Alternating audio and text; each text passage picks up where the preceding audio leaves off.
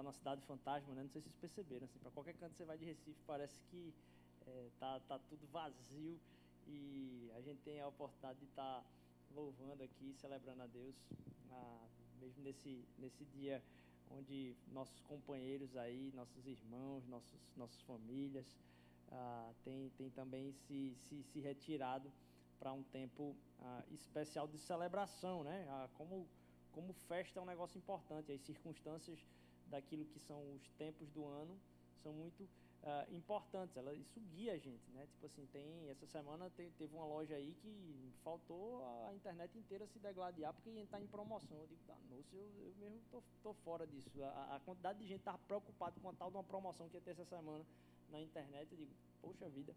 É, mas a, a gente é, é, voltado a esses, esses ciclos. E a gente estava falando aqui é, durante esse tempo sobre uma, uma, série de adoração, o nome da série é Extraordinário, porque é aquilo que é extra, extraordinário, é, a gente tem que prestar muita atenção no que está acontecendo ordinariamente para que a gente consiga entender o valor da adoração nas coisas simples. E aí você pode acompanhar toda a, a, a série de, de pregação sobre adoração que está lá ah, no Spotify, em tudo quanto é, é plataforma de, de, podcast também, se você quiser compartilhar. A gente estava hoje de manhã aqui, a gente já teve esse tempo ah, sobre isso que a gente vai estar tá falando aqui hoje, mas a gente a gente está num intervalo para uma próxima série. E o nome da próxima série é Vícios e Virtudes. Quem pega a referência, pegue aí é, mas a gente vai tratar sobre o impacto da igreja e da vivência do evangelho, pessoalmente e comunitariamente, para a sociedade e para a cidade. Então é uma oportunidade muito grande, muito grande, muito grande de entender o que, que está errado com as suposições que estão sendo colocadas como boa ciência no mundo e que o Evangelho tem como falar a respeito disso é, e, é, e, é, uma oportunidade de você trazer pessoas que são ah, mais, vamos dizer assim, críticas, vamos dizer desse ponto de vista, pessoas que é, gostariam muito de, de, de poder ah, enxergar qual é o problema do cristianismo e você poder conversar com elas. Eu acho que vai ser um tempo legal de, de pelo menos, a gente é, estabelecer um, um chão comum de discussão a respeito do que está acontecendo no mundo e como resolver o que está acontecendo no mundo. Quais são as saídas que são dadas e porque algumas saídas que são dadas não resolveram e só aumentam mais o problema. Então, vou, não vou me, me, alongar muito nisso aí não, mas a gente está começando semana que vem a respeito de vícios e virtudes nossos da sociedade e como o Evangelho vem dar luz em cima disso tudo. Queria que vocês abrissem comigo hoje, nesse dia de intervalo entre séries, e eu trago aqui o ano nosso, que é o feito à mão, a gente pensar uma igreja que é feita à mão em contraposição a uma igreja que é industrial. Como é que a gente vê isso em cada ponto? E hoje a gente vai enxergar uma, um tópico da palavra que eu vou tentar me fazer o mais simples possível, apesar ah, do, do, do, próprio tema ser ah, bem, bem, bem profundo em conteúdo. Lá em Lucas capítulo 3, versículos de 7 a 18, diz o seguinte: Lucas capítulo 3, versículos de 7 a 18, diz o seguinte: João dizia às multidões que saíam para serem batizadas por ele: Raça de víboras, quem lhes deu a ideia de fugir da ira que se aproxima? As multidões não estavam fugindo dele, não, certo? As multidões estavam indo em direção ao que ele estava fazendo. E como ele as recebia, é raça de víboras. Quem os fará entender o tamanho do que está acontecendo agora de ira que vai se acometer sobre vocês? Deem frutos que mostrem o arrependimento. E não comecem a dizer a si mesmos: Abraão é nosso pai. Pois eu lhes digo que destas pedras Deus pode fazer surgir filhos a Abraão. O machado já está posto raiz das árvores.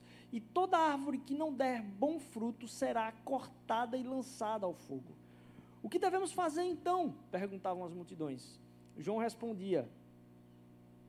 João respondia.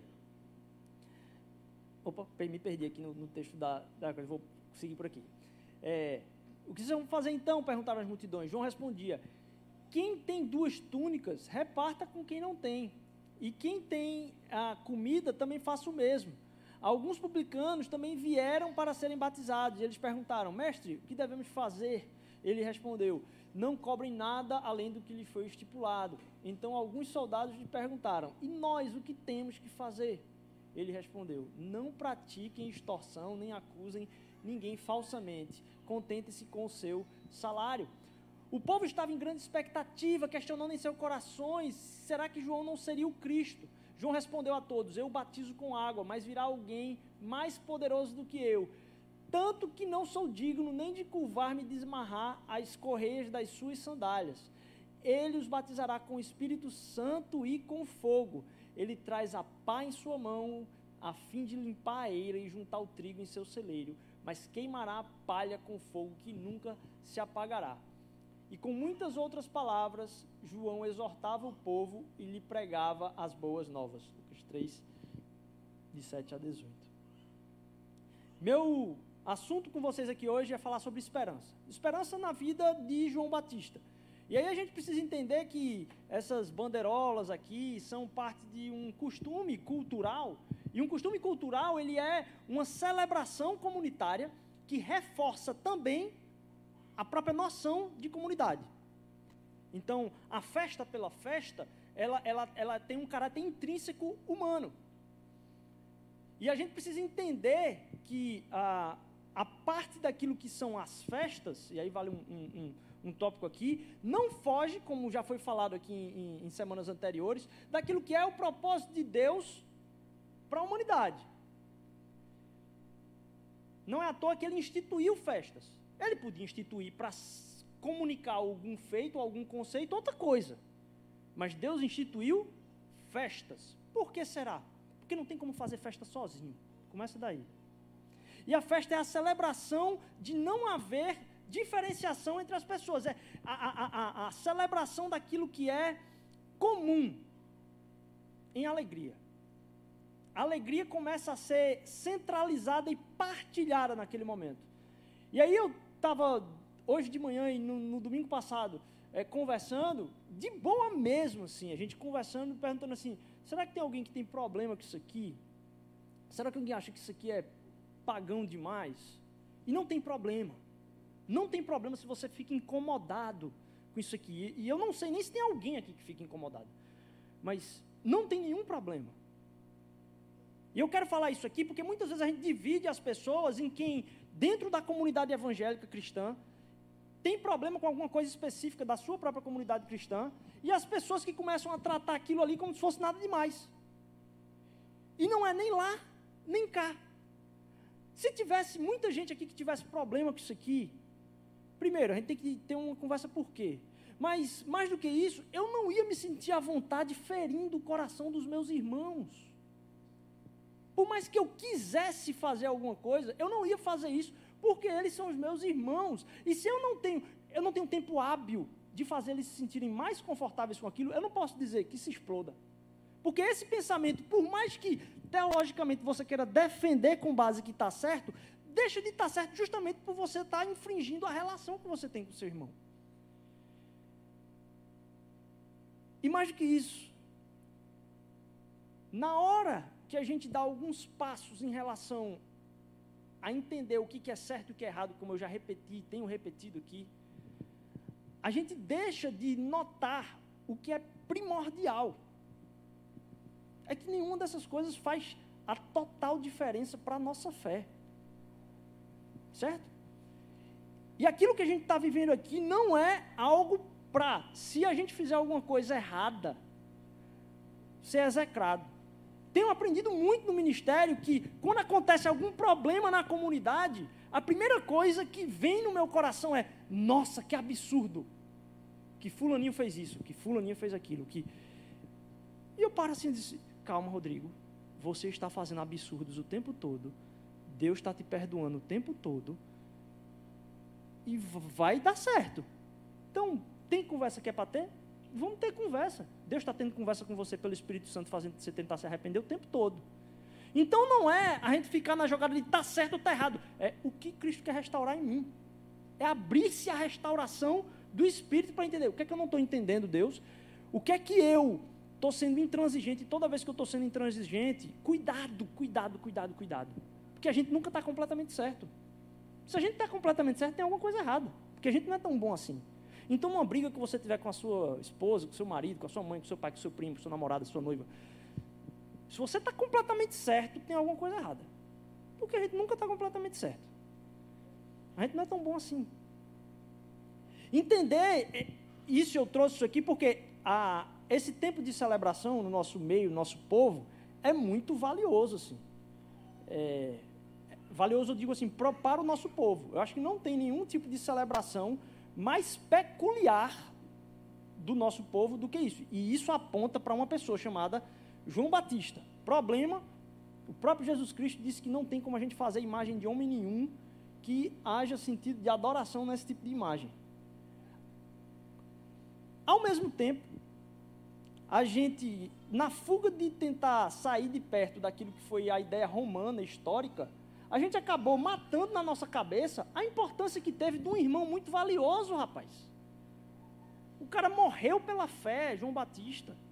Então, assim, na festa, como eu estava compartilhando hoje de manhã, tem muita simpatia. A pulada da fogueira, jogar um. Meu irmão, a gente não acredita em simpatia. A única simpatia e, mística que teve foi a mística de um Deus que se encarnou e morreu por mim e por você. Isso é loucura, escândalo. Essa aí é, é um escândalo, não dá para entender nunca. Mas fora isso, a gente não confia em nada para traduzir o nosso futuro, a não ser a nossa entrega a Ele.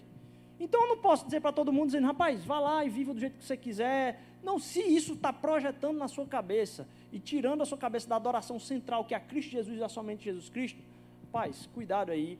Você se participa disso, cuidado com quem você está andando. Não é porque aquela pessoa vai lhe influenciar, não, porque eu não acredito que o cristão deve estar no ponto passivo de se influenciar. Quando eu sei que eu vou ser influenciado, eu, eu, eu nem saio de casa, porque eu não me garanto. Se tem uma coisa que eu digo para mim mesmo, é Rodrigo, você não se garante. Então, mantenha distância das coisas. Não fique discutindo com gente que acha que é orgulhosa e inteligente o suficiente para dizer o que é certo e o que é errado. Eu digo, beleza, você pensa o que você quiser, mas eu não me garanto. Então, deixa eu ficar à distância aqui, eu fico bem longe. Mas, na medida daquilo que você participa, meu irmão, olhe sempre ao redor para quem está ao redor de você, porque você é, é cuidador do seu irmão. Para que você não responda feito Caim, que disse: Que tenho eu com meu irmão? Você é cuidador do seu irmão. Então, se em algum momento você tem uma pessoa que está muito na parada da simpatia de uma festa, dá um passinho atrás. Porque a comida de milho é gostosa demais, a festa é gostosa demais, a ciranda é gostosa demais, o arraial é bom demais tudo aquilo que dentro do negócio você vê, aí você vai ajeitando. Por quê? Porque em nome de ter uma não idolatria, a gente joga fora o ideário da celebração que o nosso povo faz para um arte da fé. Eu acho que a gente perde uma brecha gigantesca evangelística por não entender o quão perto a gente está de explicar para o povo o tamanho das coisas que rodeiam a nossa cultura. Porque, veja, a gente tem duas celebrações nesse mês a respeito de duas pessoas importantíssimas. Se a gente só explicasse quem foi essa pessoa e por que ela morreu, você já estaria apontando para onde deve apontar. Que é para Cristo Jesus e não para ela. Porque ela mesma disse, eu não, não, não venho me procurar não, que não é, não é a mim que se busca, é a Cristo Jesus. E o outro Pedro, morreu de cabeça para baixo. Imagina. Então, assim, a gente mantém-se na, na, na, na distância das coisas, não para se proteger, mas para proteger o outro de mim. Então, eu mantenho a distância dessas coisas para eu não é, burlar a cabeça do outro. Paloma, Paloma vive dizendo, minha esposa, tipo assim, Rodrigo, tu não pode jogar bola. Porque eu entro para briga mesmo. Na bola, meu amigo, entrou naquela grade ali, cara, para mim é feito MMA. Puf, fechou a grade ali. E para mim é feito MMA mesmo. Quando acaba o MMA, a galera tá com a cara troncha. E aí, depois que termina o MMA, todo mundo dá aquele abraço, assim, às vezes está até um beijinho na bochecha, de cara ensanguentada. Mas está de boa, e na minha cabeça está de boa mesmo.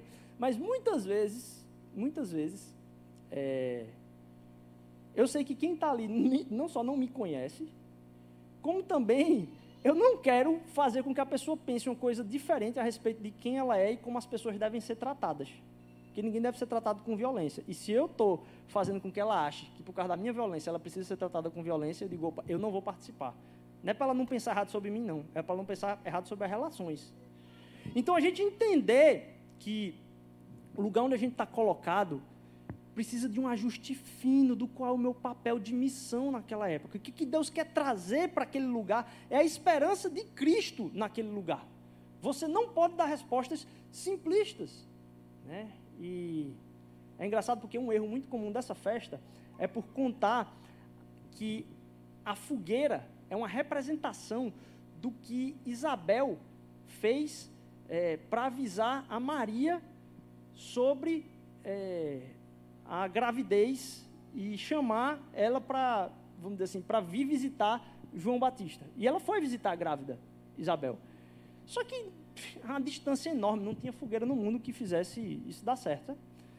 Mas se tem uma coisa que para mim é marcante nesse negócio, é o quanto, de alguma forma, a fogueira pode simbolizar uma outra coisa, que não está na festa, não tem nada a ver.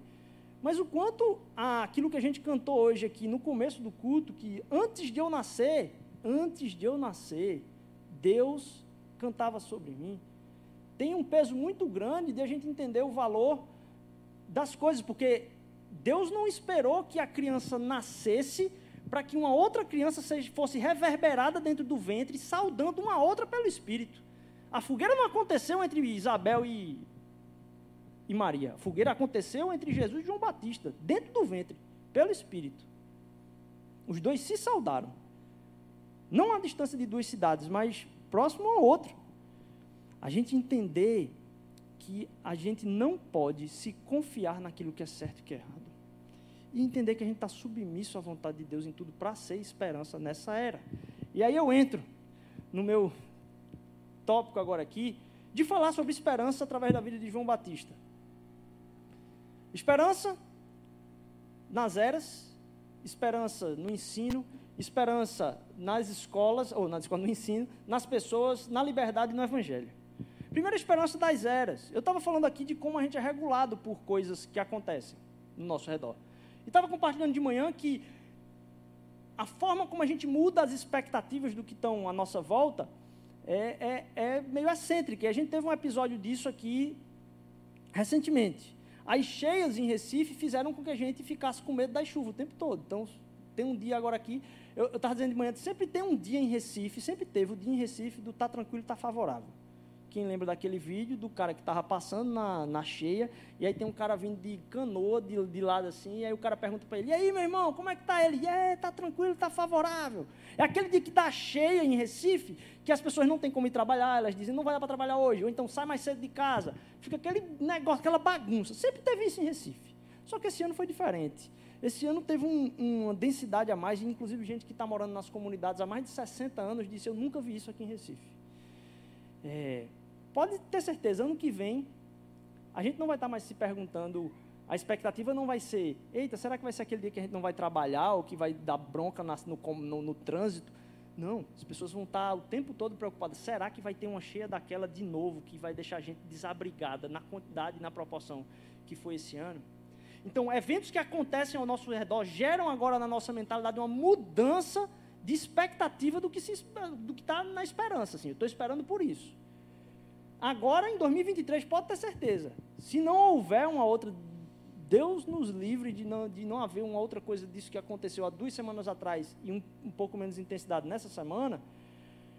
Em 2023 a gente já vai estar preparado, assim, quando começar a fechar um dia maior, eu disse, rapaz, será que vai acontecer o mesmo que aconteceu no passado?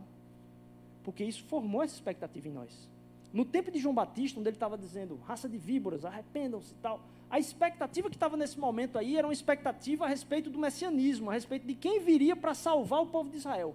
Porque Roma estava mandando em Israel. Ele estava subjugado e há mais de 400 anos que não tinha um profeta que falava, feito no Antigo Testamento. 400 anos, a partir do final da última linha do Antigo Testamento, eles estavam esperando alguma outra fala a respeito do Messias aquele que haveria de livrar o povo de Israel do jugo de Roma e haveria de agora colocar ali um reino de paz, onde inclusive Roma ia agora se ajoelhar perante ele e todas as nações da terra iriam entender que aquele é o rei de juízo sobre o mundo inteiro. É isso que era a esperança do messianismo. Então, quando se esperava o Cristo, se esperava esse cara.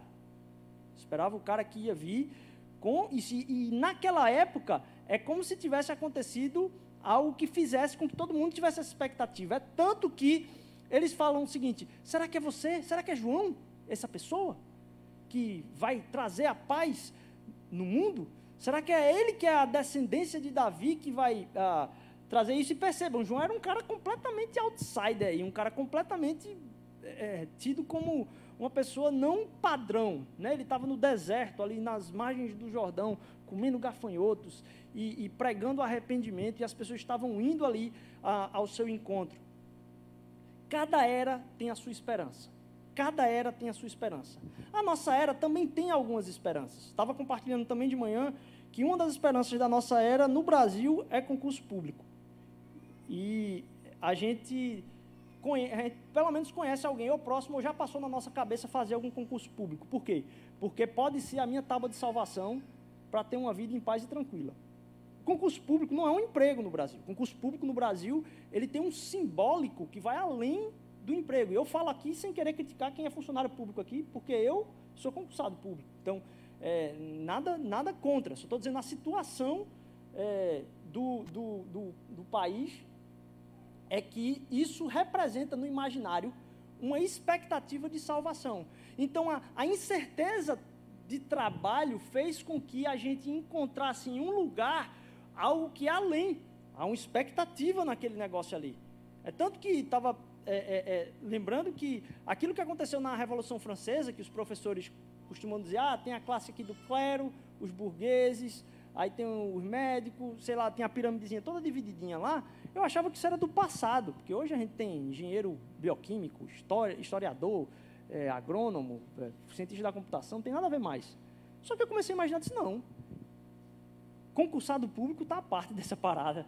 É, existe uma casta no Brasil de, de que, que, é buscada para além disso. Tanto que, pelo menos, alguém na sua família já pensou em fazer, se você já não fez. Então, a expectativa do simbólico das eras variam. E a nossa era tem algumas expectativas. Na época de João, existia essa expectativa do Messias, de quem seria esse cara.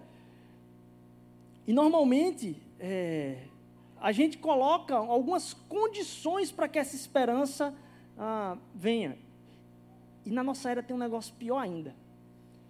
Na nossa, na, na, nossa, na nossa era, a gente passou, principalmente nessa questão de condição, é, vamos dizer assim, financeira. É bizarro, porque parece inclusive um vício, parece um, um, um, algo que você consome e não te dá mais o prazer suficiente daquilo porque o sonho americano do meio da década do, do meio do século XX de ter uma vida estável com bens suficientes para manter pelo menos uma casa, ele passou para o nosso coração brasileiro que não tem condição nenhuma de alcançar aquele nível de, de, de, de padrão generalizado, ele alcançou uma esperança, primeiro, de condição. Eu quero ter uma condição de viajar. Eu quero ter uma condição de. A gente, como um vício, como uma droga, essa expectativa que aconteceu na época, talvez, de quem tem aí seus 50, 60 anos, de conseguir superar a, a realidade na qual está por uma nova condição financeira, a gente vive hoje um escárnio, que eu talvez chamaria de a esperança da ostentação. As pessoas hoje não têm esperança de ter condição, como meus pais. Elas não têm, isso não é suficiente. A esperança delas está em ter ostentação de mostrar que conseguem jogar fora aquilo que muita gente busca. Isso são expectativas da nossa era. E a gente identificar isso faz com que a gente encontre os ídolos da nossa época também. A gente colocar, talvez, uma criança, eu estava partilhando isso, lembrei isso hoje de manhã, que há um tempo atrás você via outdoor aqui na, na cidade, um bocado de Primeiro lugar, no vestibular tal. Segundo lugar, estar nas posições de vestibular era uma expectativa que hoje não é mais. Se você for ver a quantidade de outdoor que tem em primeiro lugar, não tem mais. Agora é o tipo de educação que é dada na escola. Qual o ambiente que vai ser gerado ali? Você encontra alguns, primeiro lugar, segundo lugar nos cantos aí, mas não é mais a propaganda, porque a expectativa da época começa a mudar universidade parece não fazer mais tanta diferença para a sua posição no cargo de trabalho. E aí o ambiente que vai ser gerado muda a, a, conforme a dança que é tocada na sociedade das expectativas. Teve uma época que o tipo da escola que se colocava a criança era simplesmente para ela não ficar sozinha com a faca em casa. Então, pelo menos, tira ela de casa para não deixar sozinha e bota em algum lugar. Esse já foi um tipo de expectativa que não é mais hoje. Mas cada era tem a sua expectativa. A esperança das eras, mas a esperança do que é ensinado, a esperança do que é dado nas escolas. Como, no que eu vou estar sendo formado é uma outra esperança que a gente consegue enxergar na, na dubiedade ou no paradoxo da vida de João. Porque se a gente for lá para em algum dos versículos que a gente estava ali atrás, eu não sei se eu vou conseguir achar ele aqui é, de novo por causa da quantidade de, de palavras, mas eu creio que é por aqui. É ó. Mestre, o que devemos fazer? Eu, quando li essa frase, eu, me, eu fui remetido a uma associação diferente, porque eu sempre imaginei essa frase sendo falada para Jesus. Mestre, o que devemos fazer? Perceba que essa frase está sendo falada para João. Como é que se monta uma escola na época de Jesus? Não é arrumando um CNPJ novo, contratando uma equipe de professores, montando um, conteúdo programático para o ano e botando uma meta de avanço desses alunos e contratação de novos alunos e aumentar a equipe de psicólogos, é, dinâmica esportiva. Não. Uma pessoa era formada em como é a vida. O que é que eu enxergo da vida? A vida é isso aqui. E essa pessoa entendia, não, a vida é isso aqui mesmo. E começava a formar um grupo ao redor dela de ser discipulado naquilo. Então perceba, João Batista tinha sua escolinha. A palavra que é usada aqui é a mesma que os discípulos usam para Jesus. Didascale, mestre. O que, que a gente tem que fazer? Então João Batista tinha a escolinha dele, os discípulos de João Batista. Jesus também tinha os seus discípulos. Mas perceba primeiro, qual é a posição de Jesus nesse momento da história de expectativa e esperança messiânica? É mais um cara formando um colegiado de discípulos ali. Tinha os de João Batista, Jesus estava com os dele lá, não era do corpo político da sinagoga, Jesus, então, ele, eles estavam ali, cada um com seus discípulos. E há uma esperança muito grande no que é que o ensino pode fazer com as pessoas. Porque é, a gente tem uma tendência de debater muito o conteúdo certo. E o conteúdo nunca é suficiente ao ensino. É tanto que lá com eles, o professor caminhava com os alunos, vivia com os alunos, porque os alunos, os discípulos, eles iriam ver como o mestre vivia para entender se aquilo que o mestre estava dizendo, que a vida tinha raiz na realidade da vida do seu mestre. Não dava para pintar no quadro e ir embora para casa. A vida era colocada em teste naquilo que se ensinava. Então, se o que eu estou ensinando é verdade, eu consigo viver isso que está aqui, faz diferença.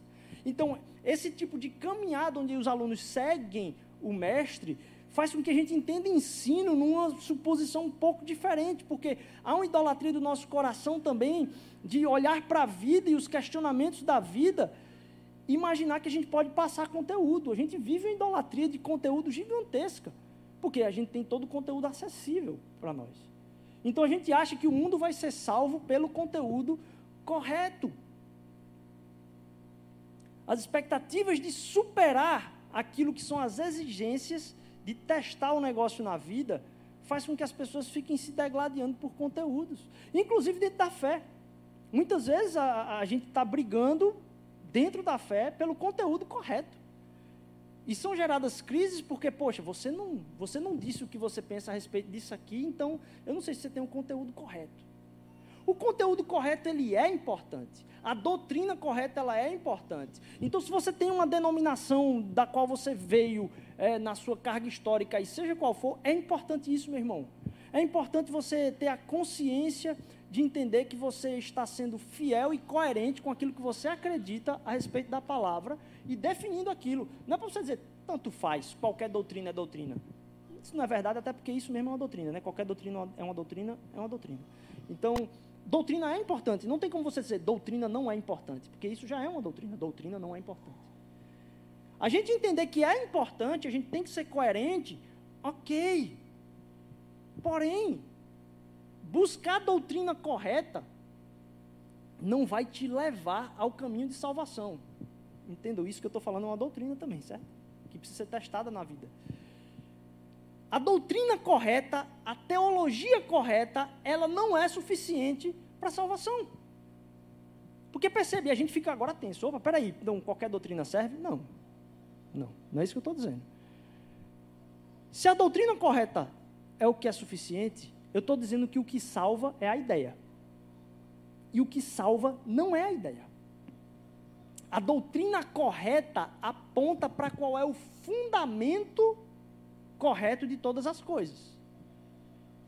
A doutrina que eu sigo, a doutrina que está na palavra de Deus, a doutrina que eu entendo como correta, ela não me salva, mas ela aponta para quem me salva.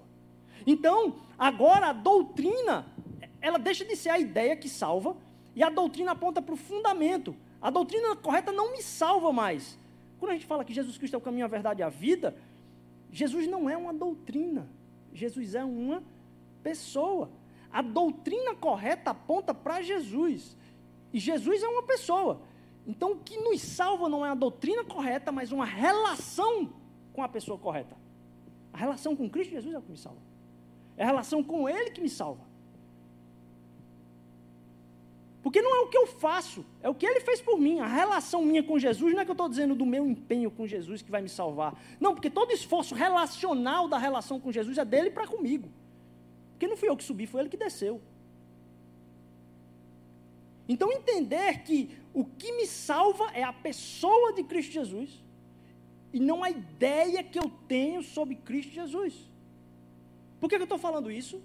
De novo, a doutrina sobre quem é Jesus é importante mas a doutrina me leva a chegar no que é o mais importante, que é Jesus Cristo. Então eu posso ter a doutrina correta sem me relacionar com a pessoa correta. E mesmo tendo a doutrina correta, eu estarei perdido, porque eu não tenho contato com a pessoa que é a verdade e a vida. Então eu sou correto, sei o caminho, mas não tenho nem verdade nem vida. Porque é Cristo Jesus. É a relação com o próprio Deus, que me impõe na vivência da eternidade.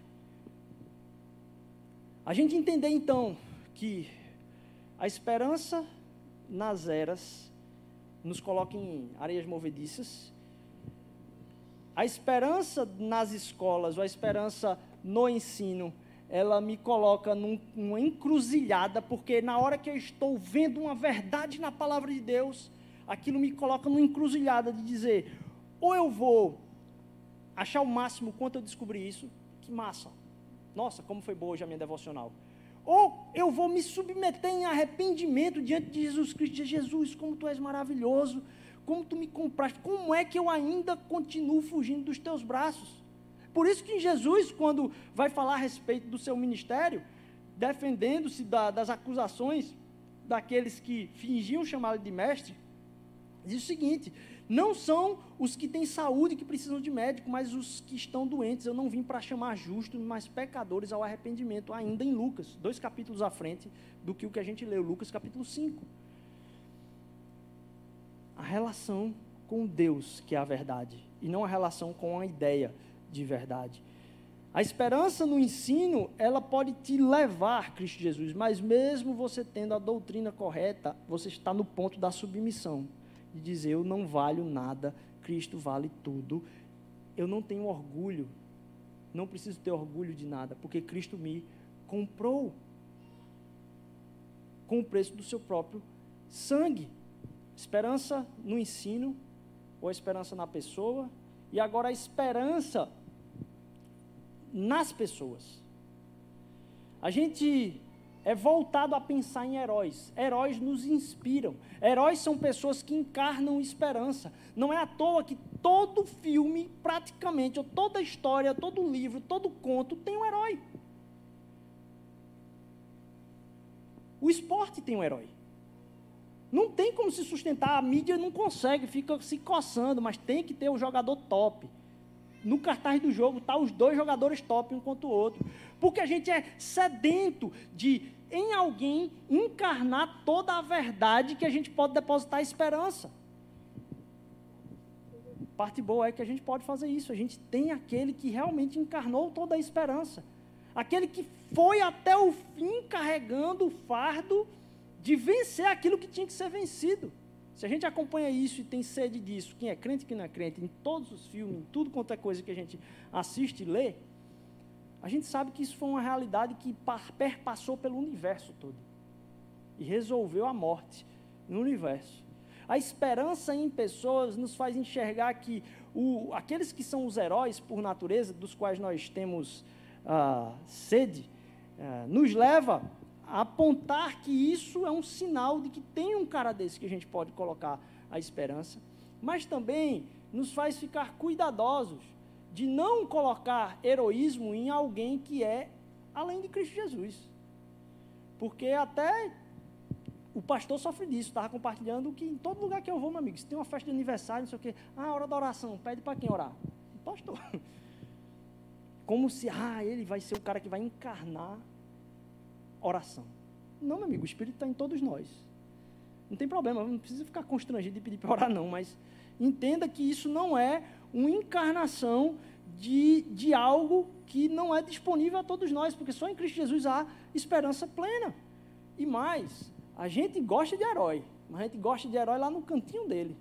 Porque herói, ele vem para bagunçar o sistema. Se brotasse um João Batista, numa conferência de pregação expositiva, pode ter certeza, meu amigo, ele saía na pancada com os caras, tudinho lá, era botado para fora tudo engravatado, xingando aquele maluco que come grilo e está dizendo raça de víbora. Vocês estão tudo fingindo, isso é pro craiada aí, tudinho. Imagina. Esses heróis, eles chegam no ambiente nos quais estamos para perturbar o que ainda não somos. Porque ele aponta a possibilidade de ser para todo mundo a mais do que é o espírito das eras, do que é a esperança das eras, do que é a esperança do ensino. Ele vem denunciar isso, e quem não fez isso senão o próprio João Batista? De, de falar com tanta gente assim, dizendo, vocês estão errados, inclusive de botar o dedo na cara do governador e dizer, olha, está errado isso aí, você está pegando a mulher do seu irmão, isso está errado. Aí Herodes, o tetrarca, vai e prende é, é, Antipas, prende é, João Batista, e deixa ele preso lá. Mas ele teve coragem de falar aquilo. Que entenda, heróis vêm para perturbar, chacoalhar. Porque a gente está em busca de um lugar de segurança. A gente olha para o herói e quer um lugar provedor de segurança. Mas o herói vem para realmente desafiar os lugares confortáveis. Então a gente entender que quando Deus vem nos chamar para algo do seu propósito, muito provavelmente ele vem primeiro chacoalhar com a nossa vida e nos tirar de lugares confortáveis, para que a gente seja uma seta e uma inspiração numa sociedade que ainda não entendeu os vícios da sua própria época, ainda não entendeu o problema da esperança na sua própria época. A gente sabe dessa uh, influência desses, desses heróis, mas quando eles realmente chegam perto, é incômodo. O bom é que a gente pode ter esperança nesse que foi, é e sempre será. E a gente não precisa ter mais medo, porque ele já foi à frente, nele a gente pode colocar isso. Mas agora também eles nos colocam numa situação onde a gente é chamado a sair dos lugares confortáveis também.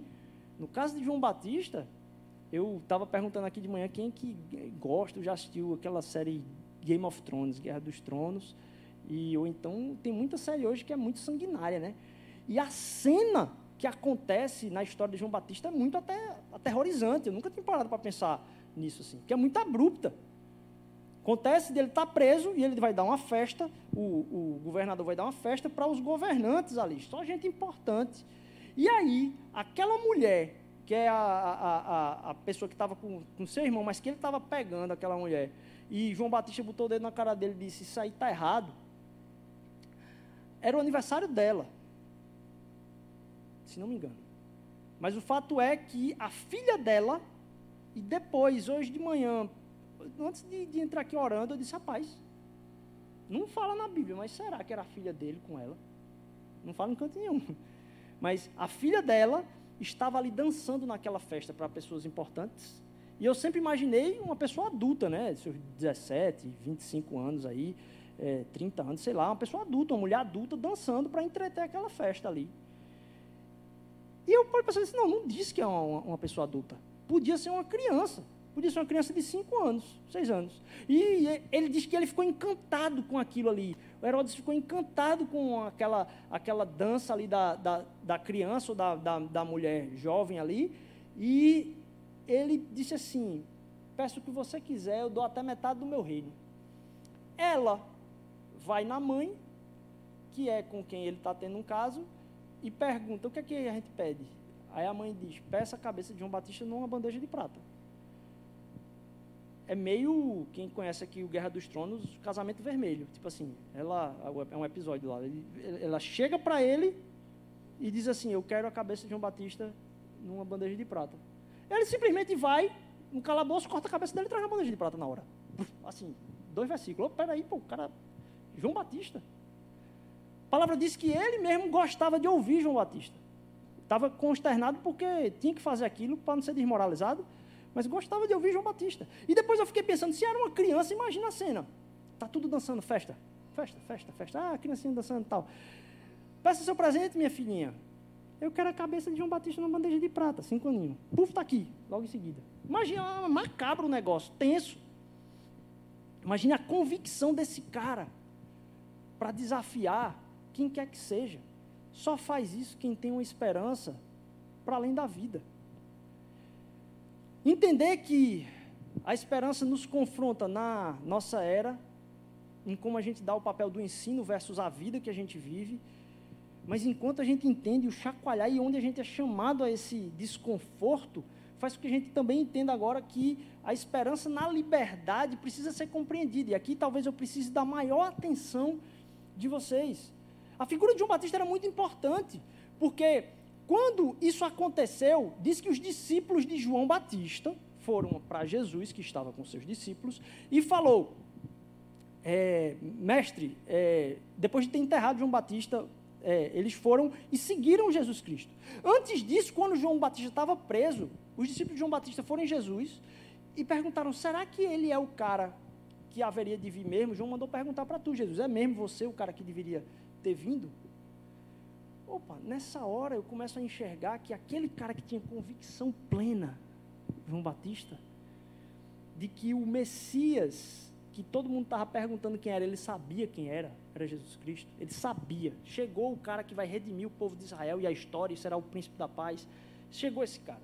Agora, ele, na intrepidez da sua esperança e não preocupação com a realidade, vai preso será mesmo, Jesus? Eu tô, passei uma dúvida aqui. Será que era mesmo? Porque eu estou preso aqui. Se aquilo que era para acontecer, por que, que eu estou preso aqui? Então ele manda os discípulos em Jesus e Jesus fala: Olha, deixa eu dizer para você: os cegos estão vendo, os surdos ouvem, os coxos andam, os leprosos são curados. E ele dá a resposta daquilo que é a esperança que João Batista queria ouvir, porque ele sabia que aquilo ali era um cumprimento de uma profecia que estava lá atrás. Agora, para a história, esse fim abrupto de João Batista é tenso, porque João Batista é o cara que foi prometido nos últimos versículos da, da Bíblia, do Antigo Testamento, desculpa, do Antigo Testamento, foi prometido que viria alguém que seria o Elias. Quando Jesus recebe a notícia da morte de João, é, ele até se afasta. Mas nessa outra fala de conversar com os discípulos de João, eh, que eles perguntaram, ó, oh, João está perguntando lá na prisão, se é você que haveria de vir mesmo. João explica, ó, oh, estão acontecendo essas coisas aqui. Logo em seguida, Jesus, para não dar nenhum tipo de brecha para que as pessoas pensem que aquele cara tinha dúvida, ele já emenda. Ele diz: Na terra não teve ninguém que pisou filho de mulher maior do que João Batista. Nunca tinha parado para pensar lendo num comentarista, do peso dessa frase para o campo judeu. Porque o que Jesus estava falando ali é que João Batista é maior do que Abraão, Isaac e Jacó. Para o propósito de fim, de final dos tempos e centro da história, aquele momento era muito chave, principalmente quando tinha a torta e a direita, muita expectativa messiânica rodando. Alguém foi o centro para apontar, não, Deixa eu explicar para vocês o que é o Messias e deixa eu explicar como é que se vive a esperança no Messias.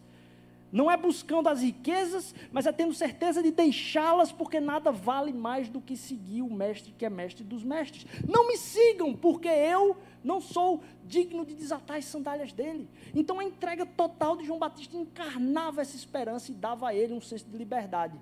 E aí está aqui o, o que eu gostaria que vocês prestassem muita atenção. A gente costumou colocar esperança na liberdade, mas atrelou a liberdade a lugares seguros. A gente quer liberdade para lugares seguros. Você quer ter liberdade de ter mais tempo para você. Então você quer ter uma brecha no seu trabalho para que o seu chefe não te aperreie tanto, ou então porque você tem mais uma reserva financeira para não ter tanto mais preocupação. O fato é, os nossos sonhos de liberdade, na maior parte das vezes, estão relacionados com ser menos importunado e estar mais confortáveis. O que é antagônico ao próprio conceito de esperança e liberdade. Porque liberdade plena exige não estar preso a preocupações.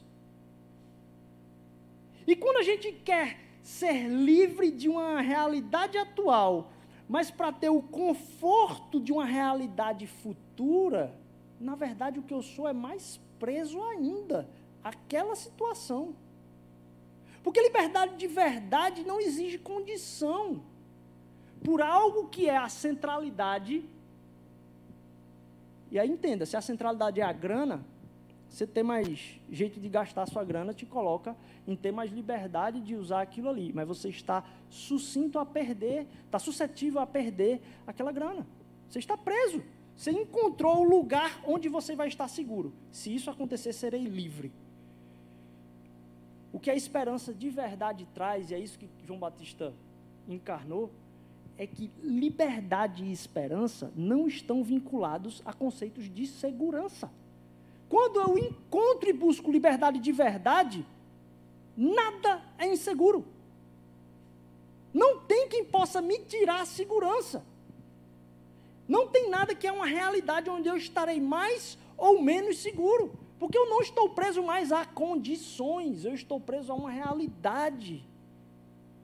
Que é o reino e soberania de Cristo Jesus. O rei chegou, o Messias está aqui. Então eu vou botar o dedo na cara do governador, porque está errado. Ah, mas e o lugar seguro? Você não, não, não tem preocupação mais com isso, porque não existe lugar mais ou menos seguro agora. Porque esperança está condicionada a eu não desejar lugares seguros. De verdade. Esperança eterna está vinculada a eu não me preocupar mais com isso e eu ser tão livre que não faça mais peso na minha conta. Eu seja livre para esperançar, eu seja livre para estar vivendo em esperança.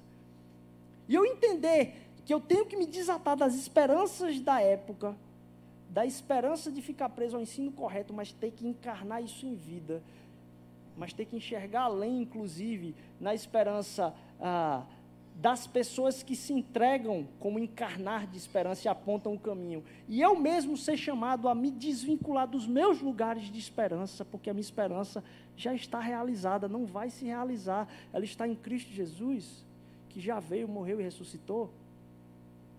Me faz ver que lá em Hebreus capítulo 11, quando vai se falar da, da, da galeria da fé, dos heróis da fé, é, ele, o escritor vai dizer o seguinte: que aqueles que viveram lá atrás, eles conseguiram receber um bom testemunho por meio da fé.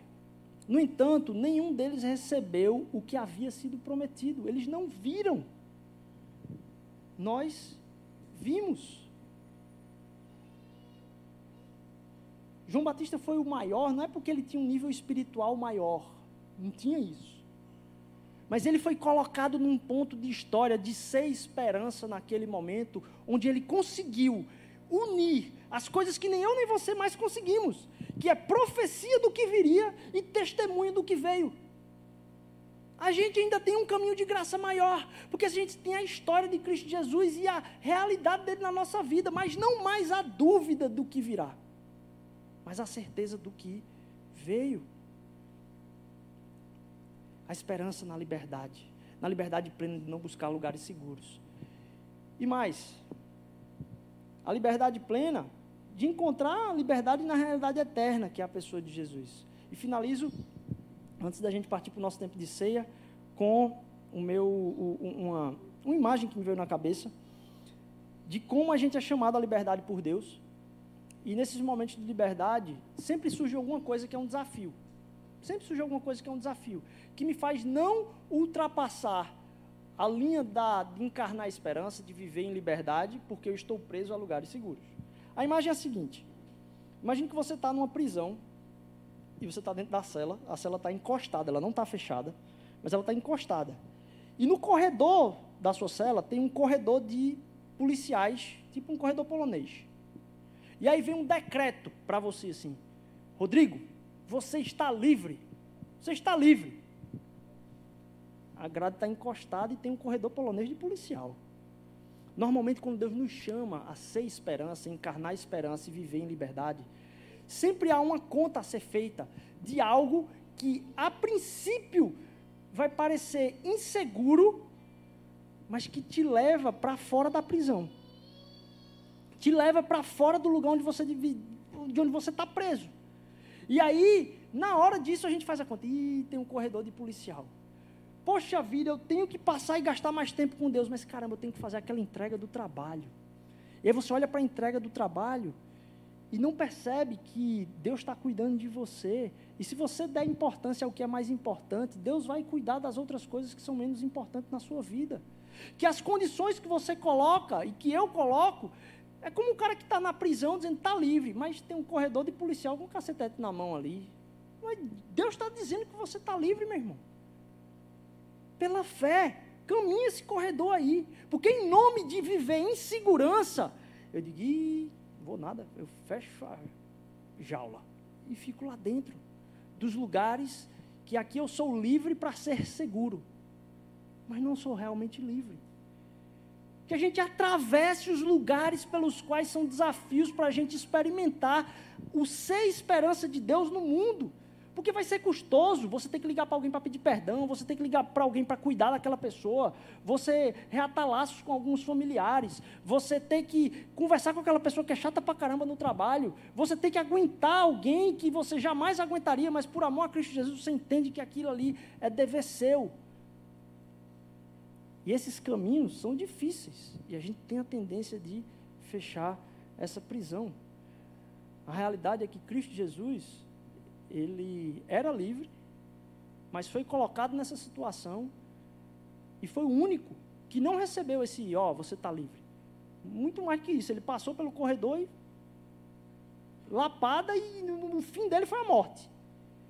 Para que eu e você recebêssemos essa graça de dizer, a condenação sobre vocês não pesa mais, porque ela pesou sobre Cristo Jesus e agora a gente vive na época da graça e da liberdade para poder viver em esperança, não da segurança, mas a esperança de ser livre das nossas inseguranças. Porque Cristo Jesus abriu mão de toda a segurança. Toda, na eternidade. Para que você tivesse lá? Para que eu e você entendêssemos que agora somos chamados por Ele a sermos esperança na história da humanidade. E a gente entender que não tem nada que possa compensar o sentimento de segurança que eu vou ter por não dar passos de fé na minha jornada, passos de esperança na minha jornada, passos é, de sacrifício na minha jornada. Como é bom poder ver isso na vida do nosso irmão João Batista. Que pôde encarnar isso assim, ó, e dizer: Eu não, não mereço nada, ele merece tudo. Eu não preciso mais dessa realidade sobre mim, porque Cristo Jesus atravessou esse corredor. A gente poder, na imagem, talvez, do que foi a, a, a vivência de João Batista, entender que a realidade já está concretizada em Cristo Jesus. E a gente poder partilhar da mesa da graça de Cristo Jesus, porque agora o que é posto para a gente aqui é uma mesa. Nesse momento que a gente partilha da mesa aqui, talvez alguns de vocês nunca partilharam conosco, que a gente está num momento de transição de volta ainda Covid e tal. É, eu, hoje de manhã a gente conseguiu fazer porque o público era menor aqui, mas a gente vai partilhar da ceia nesse momento, ah, lembrando que aqui a liberdade Aqui é um banquete de saborear a graça e o sacrifício de Cristo Jesus sobre a nossa vida. Que o que isso simboliza aqui é um chamado de Cristo Jesus ao corpo de Cristo Jesus na história, sendo esperança na história. E aí, a gente tem escutado recentemente alguns casos a mais de Covid a gente vai ser um pouco cauteloso hoje aqui. Um pouco mais cauteloso. Então, duas pessoas vão pegar e vão passar a bandeja de pão e você vai vir buscar só o cálice. Para a gente ser cuidadoso com a muvuca aqui na frente. Então, a gente vai distribuir isso aqui. O significado disso aqui eu volto a lembrar. Está lá em 1 Coríntios capítulo 11, quando ele vai dizer: Olha, capítulo 11, versículo 17. Eu não vou dizer para vocês que eu tenho um elogio sobre vocês, porque a reunião de vocês faz mais mal do que bem. Em primeiro lugar, eu ouço que vocês se reúnem com divisões, e pode até ter, mas vocês precisam ser provados nessas divisões, para que vocês sejam aprovados no meio delas. É necessário que isso aconteça. Mas quando vocês se reúnem, não é para comer a ceia. É o Paulo está falando aqui com raiva. Não é para comer a ceia, não vou elogiar isso.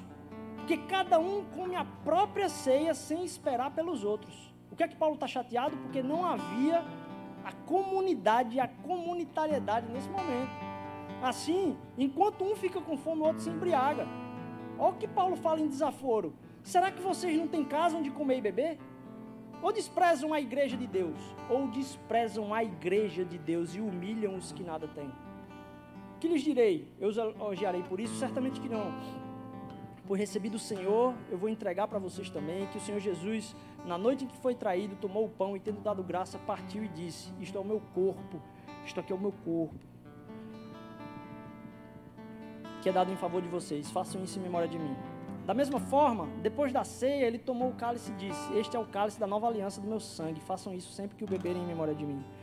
Porque sempre que comerem deste pão e beberem deste cálice, vocês anunciam a morte do Senhor até que ele venha. Portanto, todo aquele que comer o pão ou beber indignamente o cálice será culpado de pecar contra o corpo e o sangue do Senhor.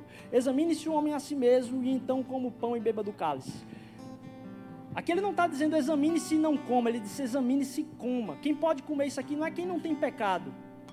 É quem entende que quem reme, vai remir os nossos pecados é Cristo Jesus. Todo mundo aqui tem pecado. Aqui há uma salada de fruta de pecado que se reúne no centro daquele que redime os nossos pecados e nos torna corpo. Porque aquele que come indignamente é aquele que come sem discernir o meu corpo. Não, é aquele que não entende que Deus salvou cada um de nós para viver como corpo nessa história, que a gente não pode viver sozinho. Pois quem come sem discernir o corpo e bebe, bebe para sua própria condenação. Quando, porém, somos julgados pelo Senhor, estamos sendo disciplinados para que não sejamos condenados pelo mundo. Portanto, meus irmãos, quando vocês se reunirem para comer, esperem uns pelos outros para que quando vocês se reúnam não resulte em condenação. Que a gente possa ter um entendimento do discernimento do que é Jesus reunir um bando de gente que tem conta para pagar essa semana, daquilo que não cumpriu em promessa a Cristo Jesus, mas ao mesmo tempo que sabe que essa conta já foi paga por Cristo Jesus. E a gente se reúne ao redor dessa conta paga por Cristo Jesus porque Ele é a nossa esperança, porque Ele foi até o fim, porque Ele foi aquele que conquistou a morte. Ele que é o capaz de mostrar para a gente que a, a jaula está aberta e o caminho está livre para que a gente viva em liberdade, de não se preocupar mais com segurança. E aí, nesse momento, eu vou pedir que você se junte com uma pessoa, dois a dois, que tiver mais gente junto da família, pode ficar, mas dois a dois aí você procure alguém que está sozinho e aí partilhe no seu coração dizendo, olha, eu preciso aumentar o meu coração em esperança. Eu quero que Jesus alcance mais áreas do meu coração e dizer: Deus, muda isso em mim.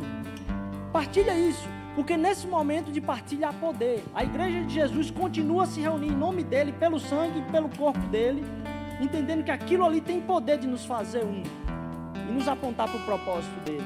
Então você vai compartilhar em oração, ora um pelo outro e aí podem tomar e beber do cálice. Eu volto logo em seguida para a gente estar tá orando. Na verdade, Marquinhos vai voltar para orar aqui por nós. É, que você possa confiar que naquele momento ali que você está colocando, Não é a pessoa que está orando por você, é o corpo de Cristo na sua frente, representado, ministrando poder pelo Espírito Santo na sua vida. Se você acredita em Cristo Jesus, você acredita no corpo dele. Nesse momento, a libertação e a proclamação de liberdade. Que a gente possa partilhar desse tempo de oração, depois partilhar e a gente ora logo em seguida e louva a Deus.